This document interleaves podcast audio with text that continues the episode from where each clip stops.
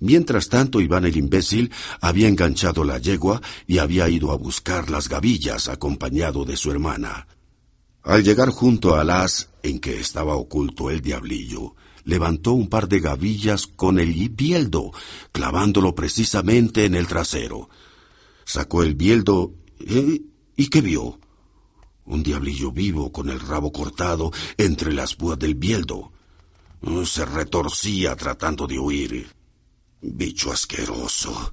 Todavía andas por aquí. Soy otro. El primero era mi hermano. Yo estaba en caso de Semión el guerrero, replicó el diablillo. Poco importa quién eres. Correrás la misma suerte, exclamó Iván el imbécil. Y quiso aplastarlo. Pero el diablillo suplicó, Déjame. No te molestaré más y haré todo lo que quieras. ¿Y qué puedes hacer? Sé hacer soldados de cualquier cosa. ¿Pero para qué? Podrás hacer con ellos lo que quieras, ya que un soldado sirve para todo. ¿Saben cantar? Sí, sí. Bien, entonces hazlos. Toma esta gavilla de centeno, sacude las espigas contra el suelo y di al mismo tiempo, mi esclavo ordena que dejes de ser gavilla y que cada una de tus espigas se transforme en soldado. Tomando una gavilla de centeno, Iván hizo y dijo lo que el diablo le enseñó. Las espigas tornáronse soldados, algunos de los cuales tocaron instrumentos, tambores y trompetas. Qué divertido es todo esto, qué agradable. Será el regocijo de las muchachas, exclamó Iván, echándose a reír.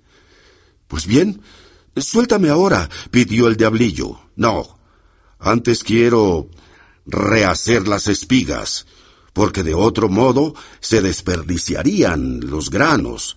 Dime la manera de cambiarlos y te soltaré. Cuando llegue el momento de trillar, te desgranaré. Tienes que decir tantos soldados, tantas espigas.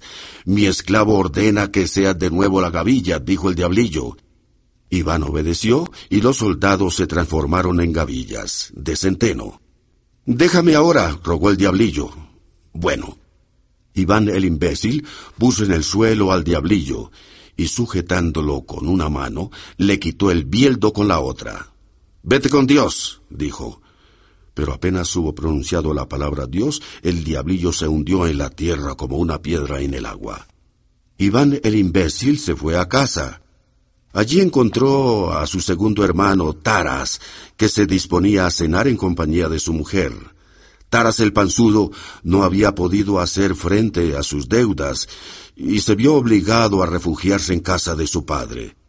Iván esperó a adquirir riquezas de nuevo. Manténos a mi mujer y a mí, le dijo al perro llegar.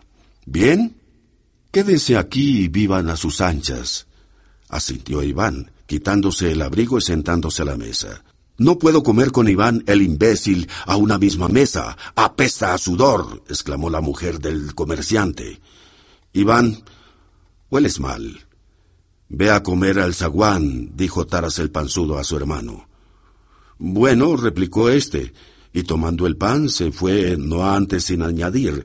Precisamente tenía que ir a echar pienso a la yegua. Una vez cumplido su cometido, el diablillo de Taras fue a reunirse con sus compañeros para vencer a Iván, tal como habían convenido.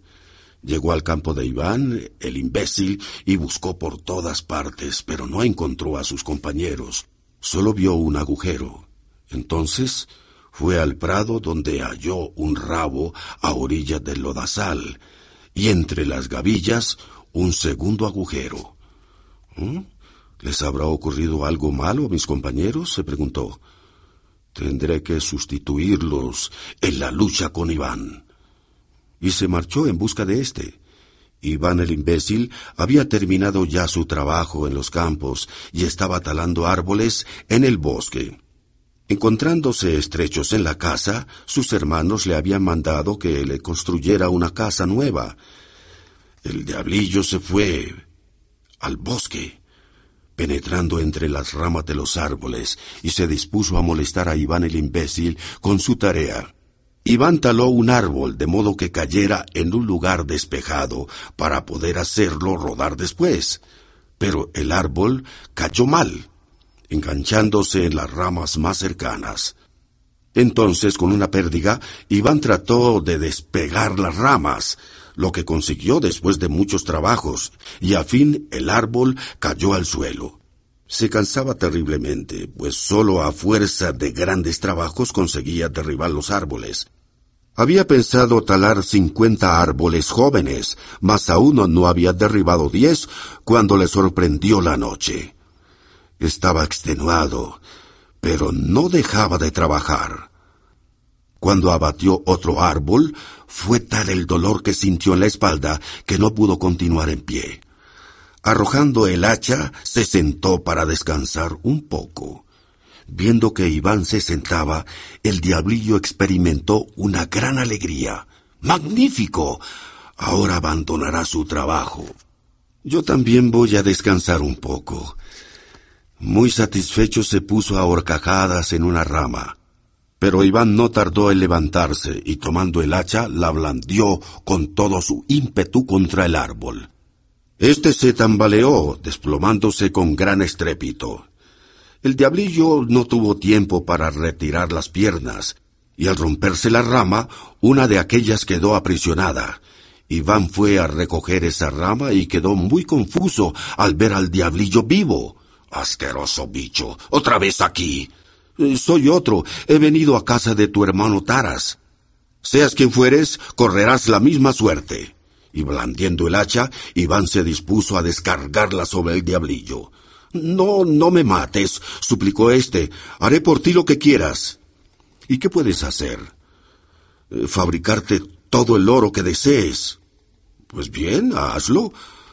Toma unas hojas de encina, frótalas entre las manos y caerá oro al suelo, declaró el diablillo.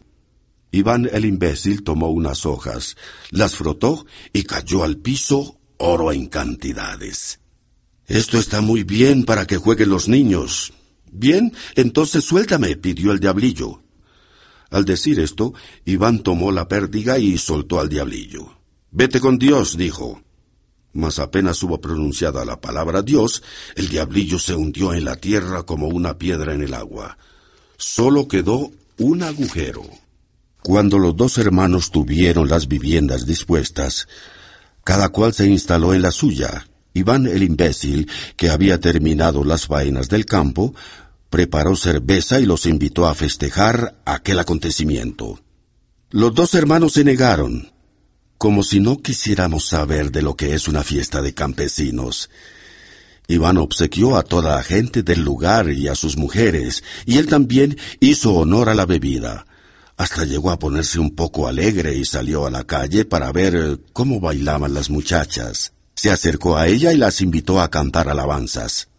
Les voy a dar una cosa que no han visto en su vida nunca, les dijo.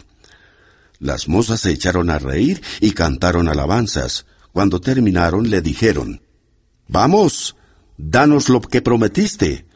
Voy a traerlo enseguida. Iván tomó una criba y se encaminó al bosque. ¡Qué imbécil! comentaron las muchachas. Luego nadie se acordó más de él, pero de pronto lo vieron llegar apresuradamente con la criba llena. Dijo, ¿quieren? Desde luego. Iván tomó un puñado de oro y se lo arrojó a las muchachas. Pero, padrecito, exclamaron ellas lanzándose a recogerlo. Acudieron también varios hombres y se arrebataron unos a otros las monedas de oro con tanto ímpetu que estuvieron a punto de aplastar a una pobre viejecita. Iván se desternillaba de risa. Estúpidos. ¿Por qué atropellan a una pobre vieja? Tengan más cuidado. Les daré más. Y volvió a echar oro a puñados. La gente acudía en masa.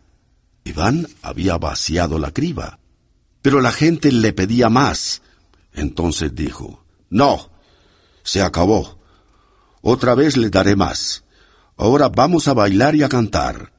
Las muchachas entonaron canciones, pero Iván el imbécil exclamó, Sus canciones no son bonitas. ¿Conocen algunas que lo sean más? Enseguida las oirán. Iván el imbécil se dirigió a la cerca.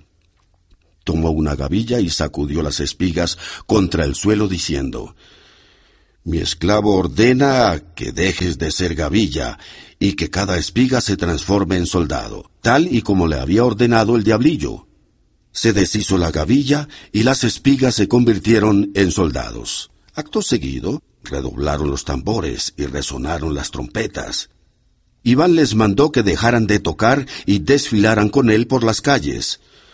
Pero cuando los soldados terminaron sus cantos, Iván los llevó a la era, sin permitir que nadie los siguiera. Allí convirtió de nuevo a los soldados en espigas. Luego volvió a su casa y se fue a descansar. A la mañana siguiente, Semión el guerrero, el hermano mayor, enterado de esto, fue a ver a Iván. ¿De dónde has sacado esos soldados y dónde los ocultas? preguntó. ¿Para qué los quieres? ¡Qué pregunta! Con soldados uno puede lograr cuanto desee. Se puede conquistar un reino, un imperio.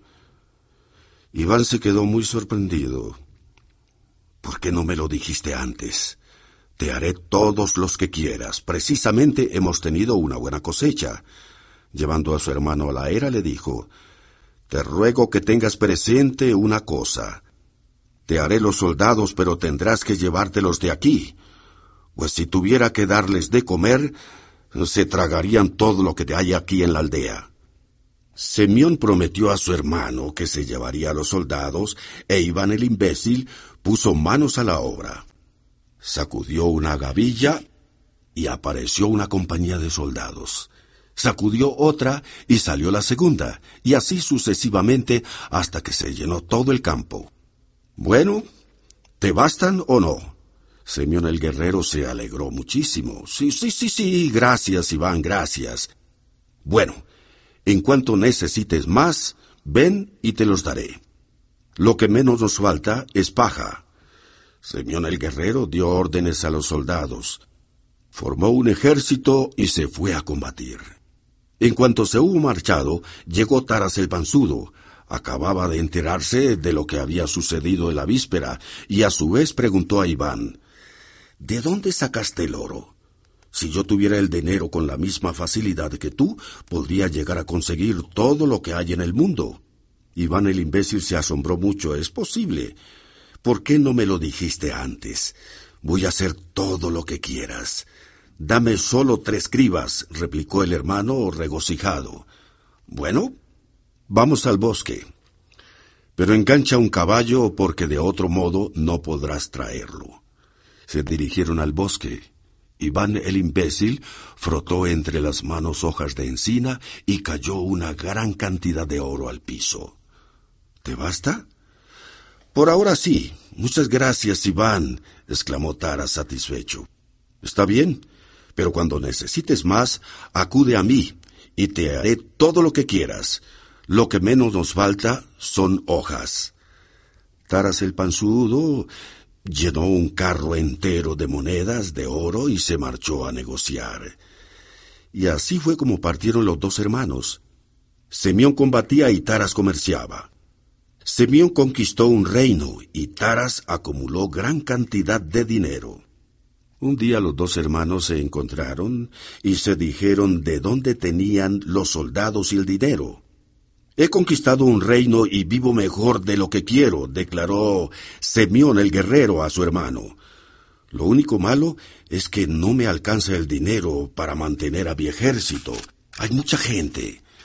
En cambio, yo he ganado una gran cantidad de dinero y solo tengo una preocupación, y es que nadie me lo cuida, replicó Taras el panzudo. Vamos a casa de nuestro hermano. Le diré que me haga más soldados y te los daré para que custodien tu oro. Tú le vas a pedir que te haga más monedas de oro, para que yo tenga con qué mantener a mis soldados. Ambos se fueron a casa de Iván.